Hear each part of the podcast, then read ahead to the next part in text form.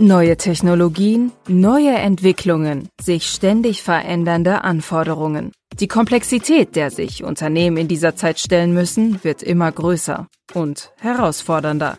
Disrupting Complexity setzt genau hier an, nimmt Fragestellungen auf, steigt in intensiven, ehrlichen Gesprächen auf Augenhöhe tief in die Materie ein und erklärt, wie wir diese Komplexität durch innovative Ansätze und Technologien durchbrechen können. Was wünscht viel Spaß beim Zuhören.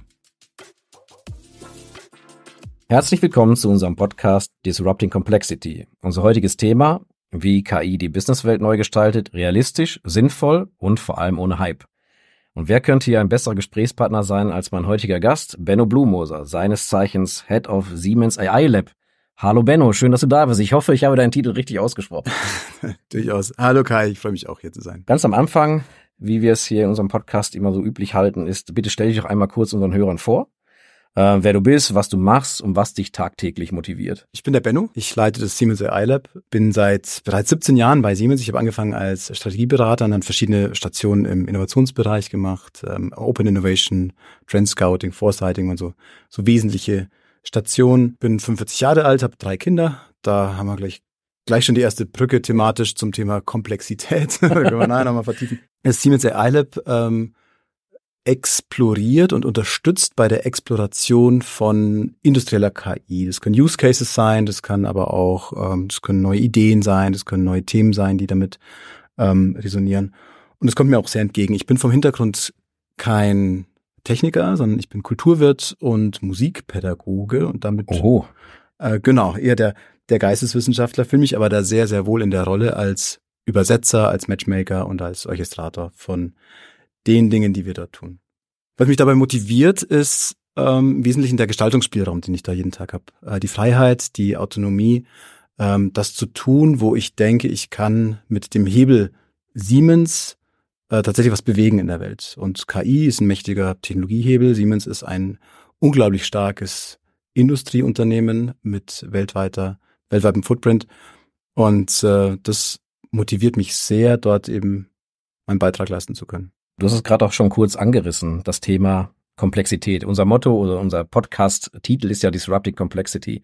Da ganz kurz gefragt, und das frage ich eigentlich jeden Gast immer, ist, ähm, was bedeutet oder heißt denn Komplexität für dich und wie gehst du damit um? Oder hast du eine Anekdote beruflich oder wie du gerade schon angeteased hast, vielleicht auch privat, ja, wie du Komplexität in Anführungsstrichen überwunden hast oder täglich überwindest. Ich habe ja gerade schon, schon äh, meine Kinder kurz erwähnt. Da ist natürlich immer, weiß nicht, äh, kennst du vielleicht, das ist das äh, ja. fast tägliche Thema der Komplexität im Kinderzimmer, wo äh, unterschiedliche Standpunkte gegeneinander stehen. Ähm, aus meiner Sicht sieht es manchmal eher aus wie Chaos. Aus, aus ihrer Sicht gibt es da irgendeinen ähm, Ordnungsmaß dahinter, was ich aber halt nicht verstehe und deswegen ist es eigentlich Komplexität. Und ich glaube, das ist vielleicht auch stellvertretend für viele Dinge in der Welt, die wir einfach sehen. Ähm, Dinge, die wir erst nicht verstehen, die wir als chaotisch im ersten Moment sehen, stellen sich dann doch aus einfach nur sehr komplex heraus. Und mein Umgang mit Komplexität ist, dass ich, ähm, dass ich sehr großen Genuss dabei erlebe, diese Komplexität irgendwie für mich zu strukturieren. Mhm. Irgendwie zu versuchen, was ist ein Muster dahinter? Was sind Regeln? Was ist ein System, um diese Komplexität dann doch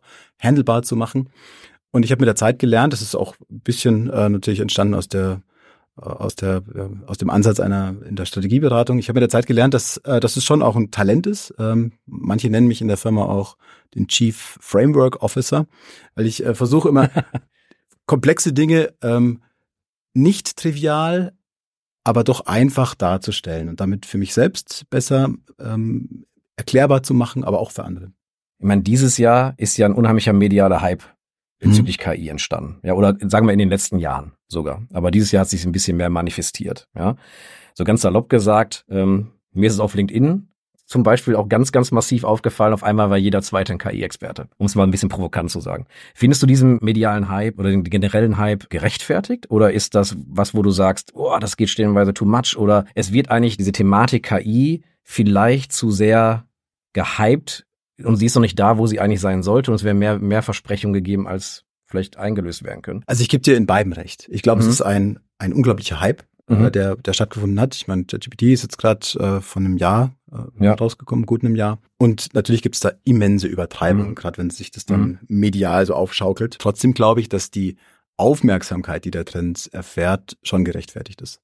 Weil nicht die Technologie so spannend ist, das ist zweifelsohne, ja. sondern weil die, die Auswirkungen auf sowohl geschäftliche Möglichkeiten, aber auch gesellschaftliche Implikationen einfach schon jetzt absehbar sehr, sehr groß sind. Und ich glaube, die Aufmerksamkeit wichtig ist, dass wir uns als Gesellschaft auch damit befassen, auseinandersetzen und dann Stück für Stück besser verstehen, was uns da wirklich erwartet. Vielleicht verlassen wir ein bisschen mal diesen generalistischen Ansatz und gehen ein bisschen tiefer mal in die Materie rein oder vielleicht auch ein paar Anwendungsfälle, ähm, weil du bist ja der Experte heute hier bei mir zu Gast. Wenn wir über das Thema KI und Unternehmensnutzen oder wie kann KI auch ein Unternehmen nutzen, ja, in Zusammenhang setzt. Ähm, aus deiner Sicht, inwiefern kann denn zum Beispiel KI-Unternehmen in verschiedenen Feldern unterstützen und welchen konkreten Mehrwert siehst du auch durch den Einsatz von künstlicher Intelligenz? Oder vielleicht auch, ist es so, dass auch die KI auch DNA von Unternehmens, Unternehmensprozessen beeinflussen kann?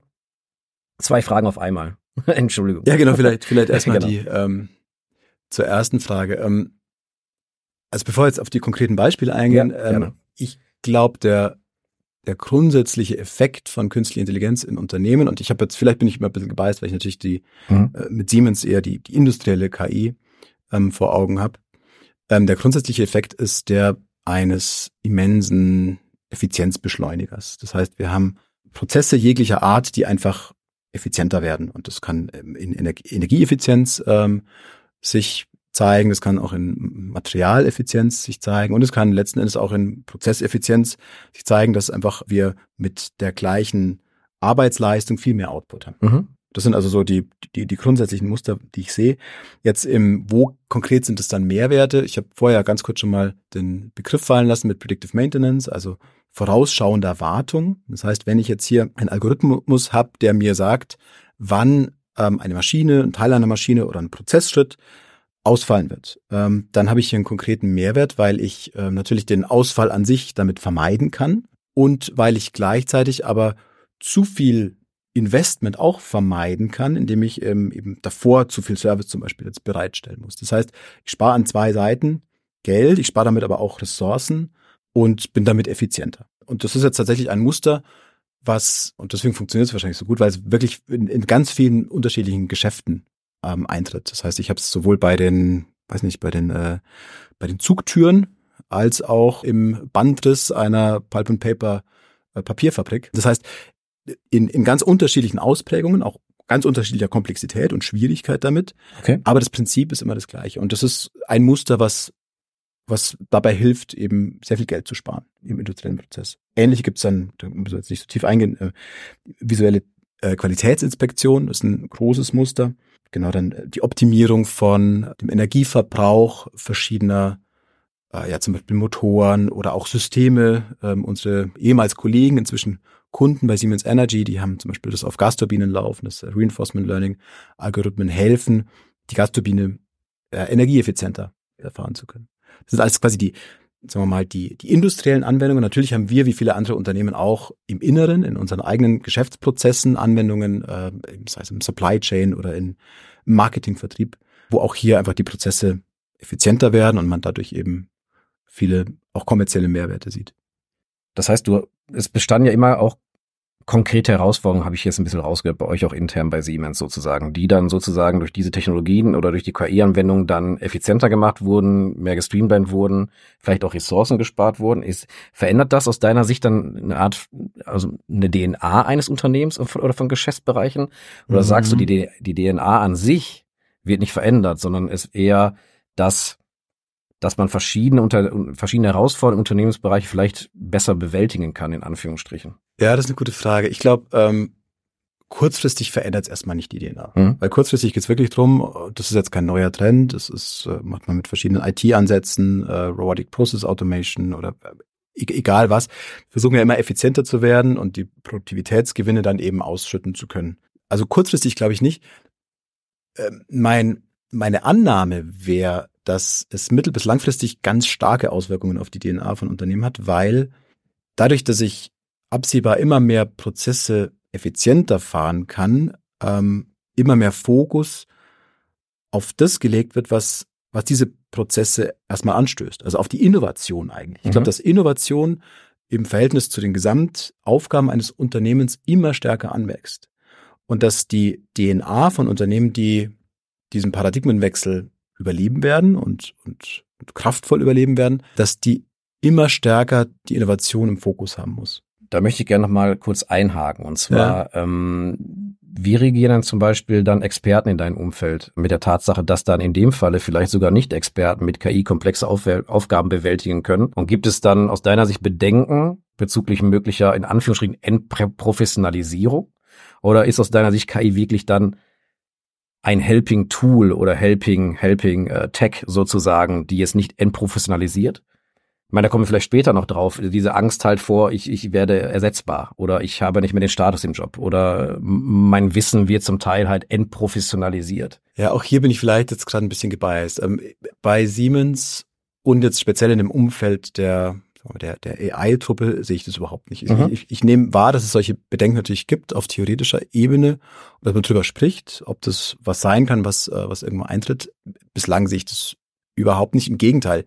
Zum einen sind die, die KI-Experten natürlich derzeit noch mehr gefragt, weil, äh, weil, weil ihre Kompetenz, zum Beispiel Generative AI, Projekte umzusetzen, mhm. natürlich sehr, sehr stark gefragt ist. Zum anderen haben wir natürlich ein viel akuteres Problem derzeit in, in vielen Bereichen, das ist der Fachkräftemangel. Das heißt, wenn hier irgendwo Dinge effizienter werden oder wenn, was, was eine schöne Auswirkung ja ist, wenn wir zum Beispiel ähm, durch das Onboarding von junioreren Kollegen die gleichen Qualitätsoutputs erreichen, dann ist es derzeit, ähm, auch in der derzeitigen wirtschaftlichen Situation, ein absoluter Pluspunkt. Mhm. Ähm, und da fühlt sich jetzt niemand entprofessionalisiert. Im okay. Gegenteil, man kann die Leute eigentlich schneller professionalisieren, weil sie schneller und nicht erst nach vielen Jahrzehnten, ja. wo sie Erfahrung gesammelt haben, schneller mit den entsprechenden Tools eben auch äh, wirklich professionell arbeiten können. Kann, kannst du vielleicht noch, um vielleicht noch ein bisschen konkreter zu werden, nochmal uns vielleicht Einblicke geben in vielleicht aktuelle Projekte, die bei dir, bei euch, bei Siemens oder auch bei dir jetzt gerade im Siemens AI Lab auf dem Tisch liegen oder vielleicht auch jetzt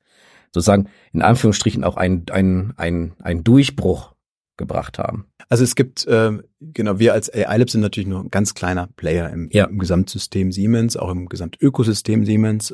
Die Bereiche, die ich tatsächlich im AI-Umfeld ganz persönlich am spannendsten und auch am, ja, am, am relevantesten für die, für die gesellschaftliche Entwicklung sehe, ähm, sind die Kollegen von Siemens Healthineers immer noch. Also wenn die, mhm. wo KI im Gesundheitsbereich eingesetzt wird, man kennt, glaube ich, die, die Beispiele von zum Beispiel Mustererkennung bei Tumoraufnahmen, äh, wo dann die KI unterstützt und sagt, das ist jetzt äh, gut oder bösartig oder erst sogar in, in der, im Erkennen solcher äh, Muster bei Hautkrebs und so weiter. Was die, was die Kollegen dort auch machen, was ich extrem spannend finde, ist in Kombination mit anderen Technologien, AI ist ja selten ganz alleine hier wirksam, ist äh, das, was, was sie dort den Digital Twin eines Organs nennen. Also die Vision ist, irgendwann hat man den Digital Twin eines ganzen Patienten. Mhm. Was heute schon funktioniert, ist der Digital Twin eines Organs. Das heißt, man versucht einen individuellen Patienten mit seinem individuellen Organ, zum Beispiel einer Leber, und dort auch einem sehr spezifischen Patienten individuellen Krebs zum Beispiel. Insofern auch individuell gerecht zu werden, indem man das entsprechend scannt und dieses,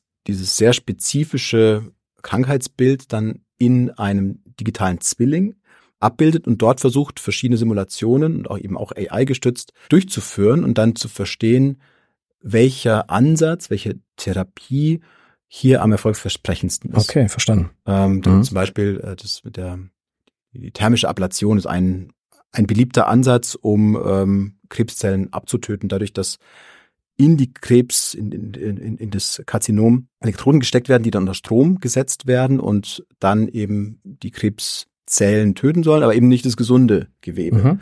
Und, und da gibt es natürlich verschiedene Freiheitsgrade. Ich kann die Elektroden tiefer reinstecken, mit einem anderen Winkel, ähm, mehr Strom ansetzen, länger machen und so weiter. Und all diese Freiheitsgrade kann ich eben dann austesten im, im digitalen Zwilling und mhm. dann die beste Lösung in diesem digitalen Zwilling dann in der Realität eben umsetzen. Das ist so, ähm, genau, was bei, von den Kollegen bei, bei Siemens Healthineers, was ich, was ich eigentlich da einen deutlicheren Mehrwert äh, von KI und anderen Technologien habe ich, hab ich selten gesehen. Spannend. Weil es ja auch so ein bisschen rein, rein ähm, oder einzahlt, besser gesagt, auf, auf das nächste kleine Thema, auf was ich kommen möchte, sind, mhm. sind die, die ethischen Aspekte. und Herausforderungen im, im Thema KI. Ne? Das sind ja die, An die Anwendungsfälle, die du gerade skizziert hast, die ja durchaus einen Mehrwert bieten für das menschliche Leben. Ja? Also jetzt nicht nur unternehmerisch, sondern wirklich auch so viel Mehrwert bieten können, sodass man vielleicht auch zum einen Menschenleben retten kann dadurch. Und da kommen wir direkt auf dieses Thema ethische Aspekte. Ja? Mit dieser zunehmenden Komplexität von KI-Systemen gibt es ja sehr oft immer noch Bedenken, dass sie sich halt der menschlichen Handhabbarkeit entziehen können oder könnten.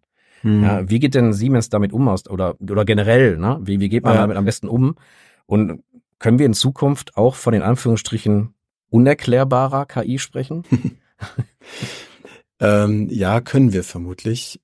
Ich glaube, wir müssen halt unterscheiden, wann ist es denn schlimm, dass sie nicht erklärbar ist. Mhm. Also ich glaube, die Kunst wird darin bestehen, zwischen Mensch und Maschine eine genaue Arbeitsteilung zu definieren. Ja. Also was ist genau der Freiheitsraum, den die Maschine, der KI-Algorithmus bekommt, um dort in all ihrer Unerklärlichkeit ja. agieren zu dürfen. Ja, also wenn ich die, die, die Limits of Authority, werden die dann genannt, äh, wenn ich die klar definiere, dann, ähm, dann kann ich da ein Stück weit auch darauf vertrauen, dass in dieser Blackbox schon was Sinnvolles passiert.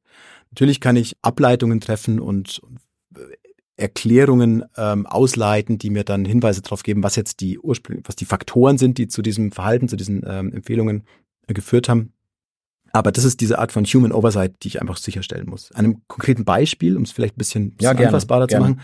Ich hatte vorher schon kurz äh, Siemens Energy genannt, ähm, jetzt eben ähm, ein eigenes Unternehmen, das ist nicht mehr Siemens, sondern äh, selbst im im, im DAX gelistet oder im MDAX. Dort gibt's eben die, die AI-Applikation, dass wir Reinforcement Learning auf der laufenden Gasturbine ähm, ja, implementieren. Das heißt, es gibt einen Algorithmus, der die Parametrisierung dieser Gasturbine steuert, damit die Gasturbine möglichst optimal läuft. Und optimal heißt dann äh, möglichst wenig, hier in dem Falle Stickstoffoxide, also Schadstoffe ausstößt.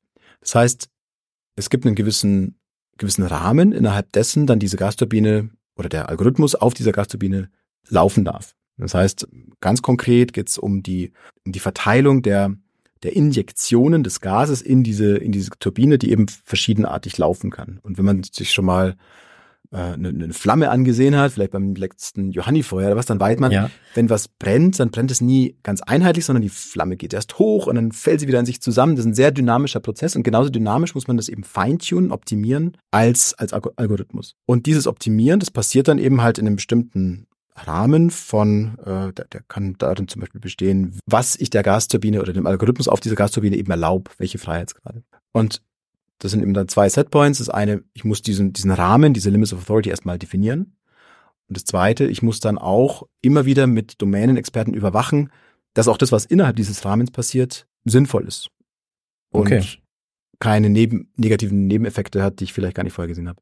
Darauf basierend ist ja auch oft äh, die Bedenken oder sind oft Bedenken im Markt da oder was man auch öfter hört, ähm, in manchen Panels oder auch von Experten, dass mit der fortschreitenden Entwicklung von KI-Systemen eine Gefahr bestehen könnte, dass sie selbst so komplex werden, da sind wir wieder beim Thema Komplexität, mhm. ja, so dass mhm. sie schwer zu handhaben sind. Also wie geht man denn am besten damit um oder wie geht Siemens denn damit um mit dieser Herausforderung, insbesondere im Hinblick auf die Handhabbarkeit und Verständlichkeit von hochkomplexen KI-Systemen? Mhm. Also wird es irgendwann so komplex, dass man es selber gar nicht mehr versteht oder ja. handhaben kann, besser so gesagt. Ja, ja, das ist genau, ich glaube, ich glaube, das bringt uns so ein bisschen auf den an, an, der, an die kritische Ecke mhm. des Ganzen. Ähm, ich glaube, Komplexität an sich ist ja kein Problem. Ja. Solange ich weiß, ähm, dass KI ein Tool ist und ich dieses Tool nutze, um bestimmte Probleme zu lösen. Mhm. Wenn das Tool dann sehr komplex ist, aber trotzdem funktioniert und ich verstehen kann und guten Gewissens auch überblicken kann, dass nichts ähm, nichts nichts Schlimmes dabei rauskommt, dann ist es eigentlich unproblematisch. Problematisch wird's dann, und da kommen halt diese Narrative aus der Singularität dann immer, immer auch zu tragen, wenn ich davon ausgehe, dass zunehmende Komplexität irgendwann zu einem zu einer Autonomie führt, vielleicht weil wir die Analogie bei uns selbst äh, wissen, ja. wir sind die komplexesten aller, aller organischen Lebewesen und da entstand dann irgendwann Bewusstsein, entstand ein eigener Wille und entstand dann irgendwie all dieses, äh, was, was die Menschheit ausmacht oder jeden von uns als Menschen.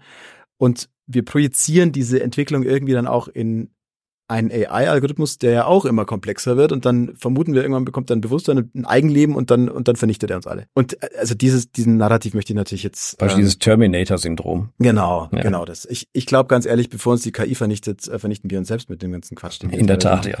Ähm, und vielleicht kann uns die KI dabei helfen, das eben nicht zu tun. Aber da, da möchte ich, möchte ich eben ganz gern differenzieren. Ich glaube nicht, dass wir auch ein sehr komplexes Tool wie die KI, dass wir davor Angst haben müssen, sondern wir müssen es halt verantwortlich nutzen. Und wir müssen, das ist vielleicht die zweite, ähm, zweite Teil der Antwort, natürlich auch sicherstellen, dass es in verantwortlichen Händen ist. Mhm. Das heißt, nicht die KI an sich kann viel Schaden anrichten. Die KI ist kein Wesen, aber diese KI in den falschen Händen kann natürlich Schaden anrichten. Und das, das zu vermeiden und zu kontrollieren, ist natürlich eine große Aufgabe. Ist es dann auch so eine Art Eigenverantwortung, die man noch hat, wie man damit umgeht? Also ich nehme jetzt mal ein simples Beispiel wie ChatGPT. Mhm. Das ist ja sicherlich ein mächtiges Tool, aber auf der anderen Seite ist das natürlich auch viel plausible Bullshit, mhm. was stellenweise rauskommen kann. Das heißt, ähm, man muss ja immer noch selber bewerten, welche Informationen dort generiert werden und wie man damit umgeht. Also mhm. kleine ja, genau. Anekdote. Genau. Ähm, letztens am Flughafen, stehe in der Line halt zum, zum Check-in und höre halt dann äh, hinter mir zwei Studenten miteinander reden. Ja, meine Masterarbeit äh, muss mir gar keinen Kopf mehr drum machen, ich lasse mir die von ChatGPT schreiben.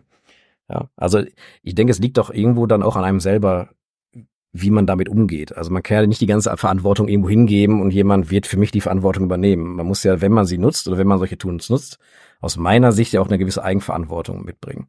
Genau. Was ja. man damit macht. Und das wird, glaube ich, oft jetzt nicht oft, aber aus meinen Leuten, mit denen ich rede, oft immer so aus Acht gelassen. Das wird immer so verteufelt auf der einen Seite, okay, ich habe Angst davor.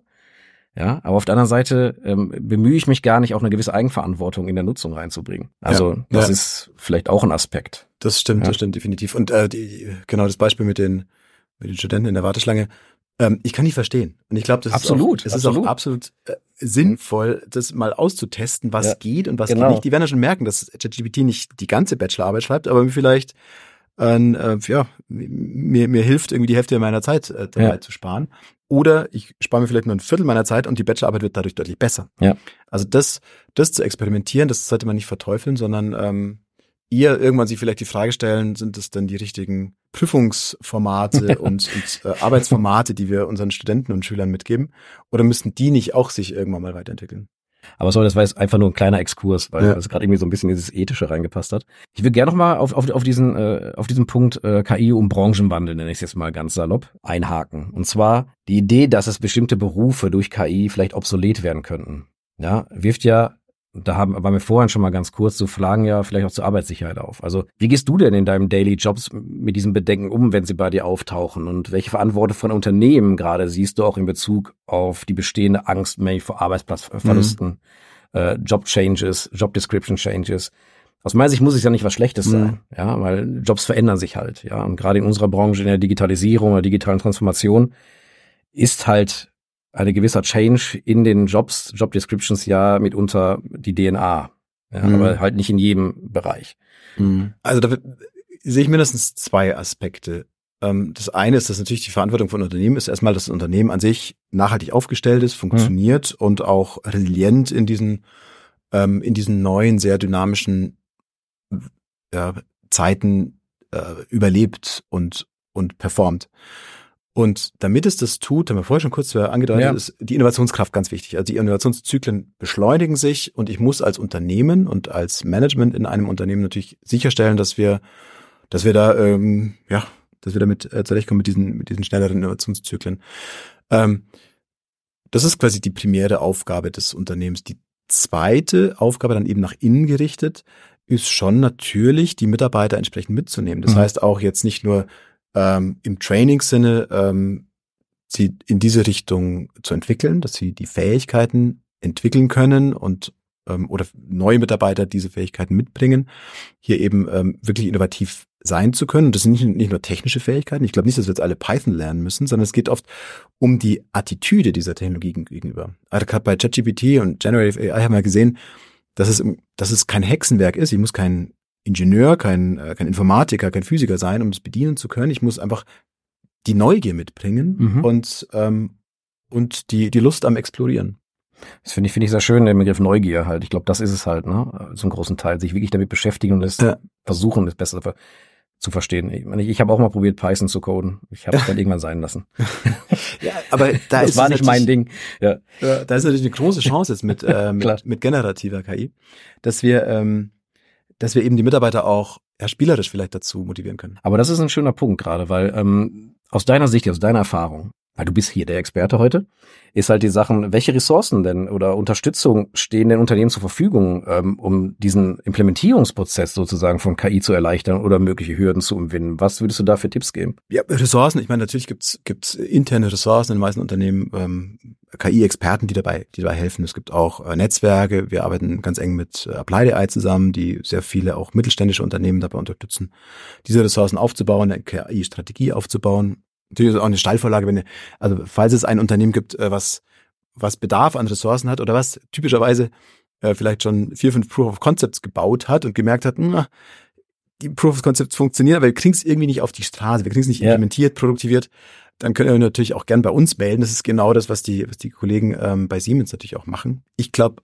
eine Ressource, die systemisch bei uns immer stärker im, äh, im Bild ist, ist ähm, sind Partnerschaften. Also wenn wir vor Jahrzehnten mal versucht haben, das meiste irgendwie selbst zu machen und aus einer eigenen Technologiemannschaft heraus das äh, umzusetzen, haben wir jetzt sehr enge Partnerschaften, sowohl auf genau auf, auf Kundenebene, also Co-Creation mhm. mit Kunden, große Technologiepartner, äh, gerade Microsoft ist natürlich jetzt im generativen KI-Bereich ein, ein sehr vertrauensvoller Partner, mit dem wir sogar gemeinsame Produkte jetzt an den Markt bringen. Das sind natürlich alles Ressourcen, auf, auf die wir auch zugreifen. Und nochmal vielleicht zu, dem, zu der Frage davor, mhm. die Brücke schlagend, die Mitarbeiter mit ihren Ideen, mit ihrer Kreativität sind natürlich auch eine wichtige Ressource. Also wir haben zum Beispiel intern jetzt so, ein, so eine Ideenkampagne gemacht, ähm, schon dieses Jahr im, im März, also relativ schnell nachdem ähm, ChatGPT rauskam, haben wir im Februar, März eine Kampagne gestartet, wo Mitarbeiter ihre Ideen und ihre Use Cases zu Generative AI eingeben konnten.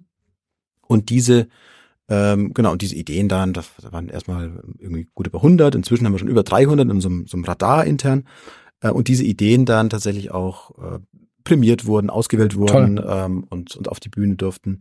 Wir machen Tool intern, äh, das hat ein großes Lob an die IT-Abteilung bei uns, die haben das geschafft, dass wir schnell, nachdem ChatGPT auf dem Markt war, auch einen Kanal hatten, wo Mitarbeiter ChatGPT nutzen konnten. Ja? Am, mhm. Ganz am Anfang, unsere, unsere Cybersecurity-Kollegen haben gleich einen Herzinfarkt bekommen und natürlich die Kollegen irgendwie schnell OpenAI.com verwendet. Das ähm, kann ich mir gut vorstellen. Das geht natürlich nicht. Deswegen äh, diese Energie, diese Kreativität zu kanalisieren und das intern zu machen, das war ein großer Hebel. Und die Mitarbeiter fühlen sich dann auch weniger der Gefahr ausgesetzt, substituiert zu werden, sondern empowered. Mit, okay, cool. Ähm, inzwischen wir, glaube ich, über, über 20.000 Kollegen, die das tatsächlich nutzen. Super, krass. Aber wirklich aktiv nutzen. Aktiv nutzen, äh, einen Account haben, bis zu ACP Level 2, also bis ja. zu vertrauliche Daten dort äh, einstellen können. Ah, okay. Und, äh, und damit ihre ganz persönlichen Prozesse mit Generative AI effizienter zu machen. Spannend. Ich glaube, wir könnten heute noch lange, lange reden, aber noch sind wir noch nicht ganz am Abschluss. Ich würde gerne noch drei Fragen stellen, sozusagen, die mir noch im Kopf rumschwirren. Und zwar ähm, nochmal für unsere Zuhörer draußen auch nochmal ganz konkret und zwar auf den Punkt gebracht. Und zwar, glaubst du, dass KI die Art und Weise, wie wir in der Industrie arbeiten oder generell heute arbeiten, grundlegend verändern wird? Ja, das, das denke ich definitiv. Okay. Also ähm, genau über die Innovationsfokus ähm, haben wir schon gesprochen. Mhm. Ich glaube, dass im Effekt äh, wenn man das jetzt noch einen Schritt weiter denkt, dass das Unternehmen mehr und mehr oder große Teile, also diese Innovationsteile von Unternehmen mehr und mehr eine Sammlung von Startup-ähnlichen Einheiten mhm. findet. Das heißt, es gibt, es gibt Teams, die sind voll ausgestattet, empowered mit diesen Tools, den sie, die sie zur Verfügung haben, auch mit dem Netzwerk, mit allen Ressourcen, die sie brauchen und haben den Auftrag, ein ganz spezielles geschäftlichen Fokus umzusetzen. Okay. Und, und das, glaube ich, ist im Wesentlichen getrieben auch durch die Möglichkeiten von künstlicher Intelligenz. Okay. Und was wäre dein, in Anführungsstrichen, definitiver Rat an Unternehmen, die jetzt zum Beispiel den Einsatz von KI in Erwägung ziehen, um sowohl die Vorteile zu nutzen, als auch mögliche Herausforderungen zu bewältigen? Also nur ganz kurz zusammengefasst. Was wäre da dein, dein Rat? Ich ähm, weiß, es ist ein bisschen, ja. da kann man jetzt auch wieder eine Stunde füllen, aber was ist so dein quasi Elevator-Pitch-Rat? Ich hatte äh, gestern tatsächlich die Möglichkeit, in einem kleinen äh, Zirkel mit äh, Falk Madena zu sprechen. Ah, okay. Ähm, ehemaligen CEO von Bosch. Mhm. Und, ähm, der hat als Role Model tatsächlich sich monatelang trainieren lassen von seinen Mitarbeitern, die haben extra so ein, so ein Curriculum maßgeschneidert, damit er selbst versteht in der technischen Tiefe, der selber Physiker, wie, wie KI funktioniert, also wie Deep Learning funktioniert. Und ich glaube, dieses, dieses Role Model sein und dieses ohne Angst einfach auch in eine neue Technologie mal reinspringen. Ich glaube, man muss nicht jeder, nicht jeder muss dann Deep Learning lernen, aber aber es einfach einfach mal anfassbar zu machen und einfach mal ins, ins kalte Wasser zu springen, das ist auf jeden Fall ein Rat. Und dann gibt es so viele Angebote, ich habe Applied AI schon genannt, extern, in diese Zirkel, in diese Communities reinzugehen, Meetups ähm, äh, zu besuchen und als äh, ein Gespür zu entwickeln, wo das eigene Potenzial liegt. Toll, mhm. guter Rat. Und zum Abschluss gerne nochmal, wenn ich dich schon mal da habe, ja, für unsere Zuhörer draußen, die sich jetzt für KI, ich sag mal, generell interessieren, ja, vielleicht nicht die Experten sind, nicht so tief drin sind. Welche Ratschläge hättest du da oder, oder was würdest du empfehlen, um tiefer halt in diese Materie, in dieses Feld einzusteigen? Ich würde, oh, das ist jetzt vielleicht ein bisschen gemein, aber ich, ich würde ich würd vermutlich raten, weniger Podcasts zu hören. Oder, okay, dann, dann hören wir jetzt hier mit auf. Nein, das darf ich nicht sagen. Das darf ich nicht sagen. Nein, alles gut. Nein. Ich glaube, auch hier, ich würde einfach den, den Rat geben, just do it. Hab okay. keine Angst und ähm, auch wenn, wenn die, die, die traditionelle KI noch ein Buch mit sieben Siegeln war, gibt's jetzt mit der generativen KI wirklich keine Ausrede mehr, es einfach nicht zu versuchen. Okay. Toll, schöner, schöner Schlusssatz. Ich denke, wir könnten noch wahrscheinlich Stunden reden. Ich glaube, wir könnten eine eigene Podcast-Serie draus machen. So viel Material hätten wir wahrscheinlich noch zu besprechen. Vielen, vielen lieben Dank, dass du da warst. Hat mega Spaß gemacht. Ich hoffe, dir hat auch ein wenig Spaß gemacht. Sehr Und, großen, äh, vielen Dank. Nochmal vielen Dank, dass du da warst. Danke, Kai.